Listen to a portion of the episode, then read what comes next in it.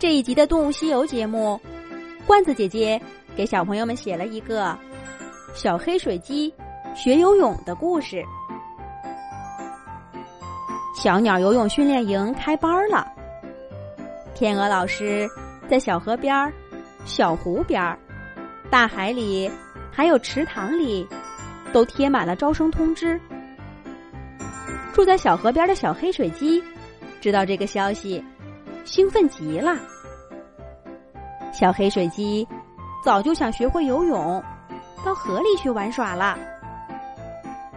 刚刚咬断一棵大树，准备筑坝的小河狸，一边忙一边对小黑水鸡说：“快去学吧，等你回来，我的水坝就修好了。你把房子盖在我的水坝上，咱们还做好朋友。”小黑水鸡。高高兴兴的出发了。天鹅老师的上课地点在不远处的天鹅湖，这里湖水宁静，波光粼粼，时常能看到天鹅老师翩翩起舞，是有名的风景胜地。今天天鹅湖格外热闹。小黑水鸡赶到的时候，湖边儿。已经挤满了各种各样的小鸟，有小鸭子、小公鸡、小白鹭、小海鸥，还有许多许多小黑水鸡叫不上名字的鸟。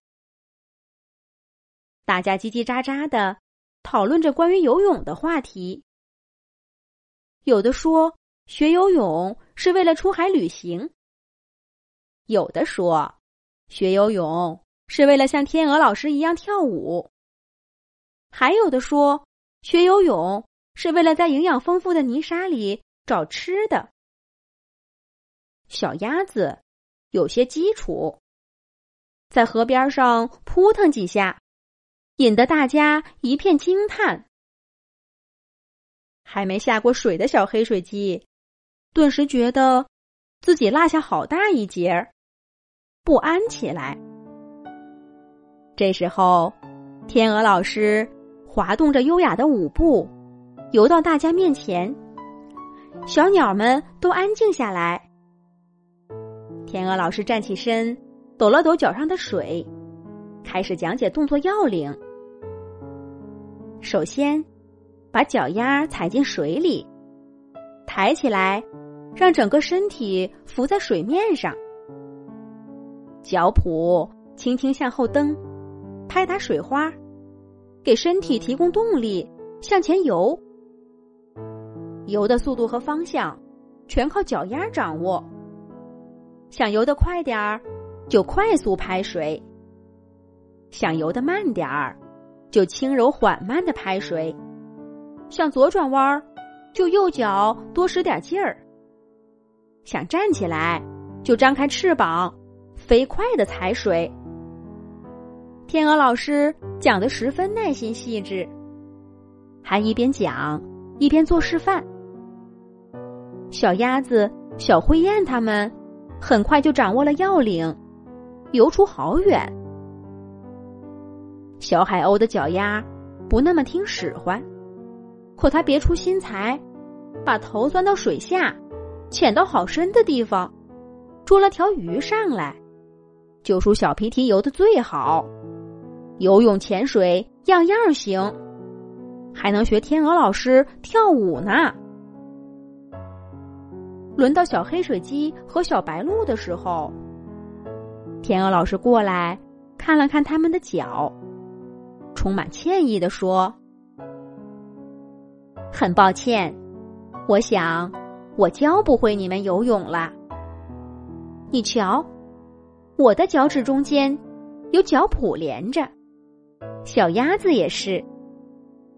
小海鸥的脚蹼虽然小了些，但也可以用。这样的脚游泳的时候就像船桨一样，可以滑动水花，提供动力。小皮皮的脚虽然是瓣儿状的，原理却差不多。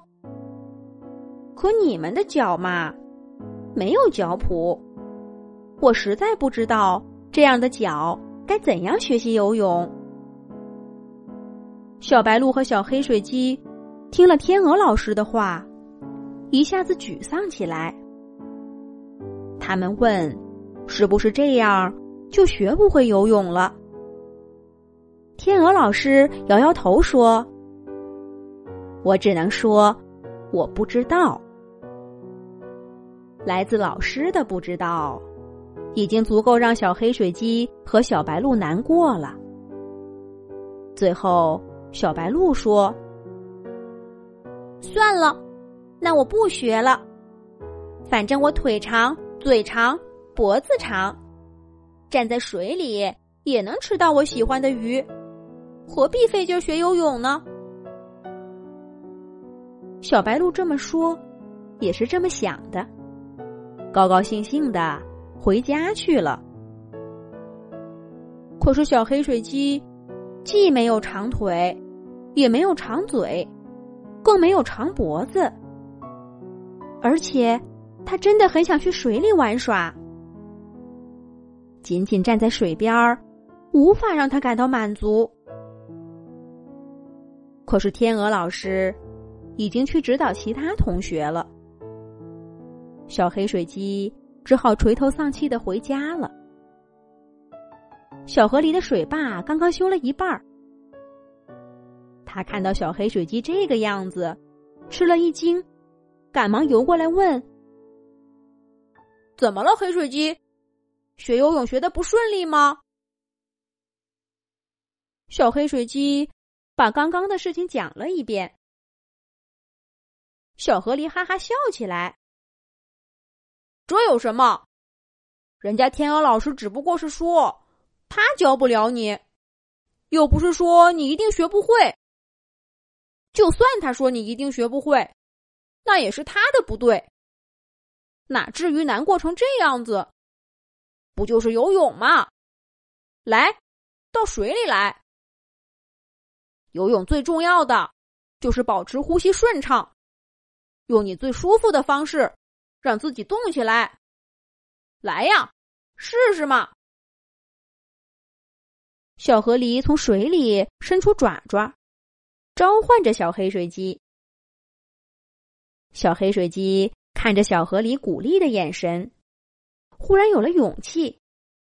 他使劲一蹬腿。跳进河里水坝围起来的池塘里，小河狸轻轻托住小黑水鸡的身体，让他把嘴巴和鼻孔露在外面，然后松开爪爪。小黑水鸡先还有些害怕，可随着它甩动爪爪、扑腾翅膀，整个身体在水里动起来，才忽然发现这一点都不吓人。而且好玩极了。小黑水鸡甚至尝试着憋一口气，把头埋在水下，游出好远才出来换气。天哪，原来游泳一点都不难。刚刚学会的小黑水鸡，甚至比他的朋友小河狸游的还好呢。虽然没有长着跟天鹅老师一样的脚蹼。但是在好朋友的帮助下，小黑水鸡学会了游泳。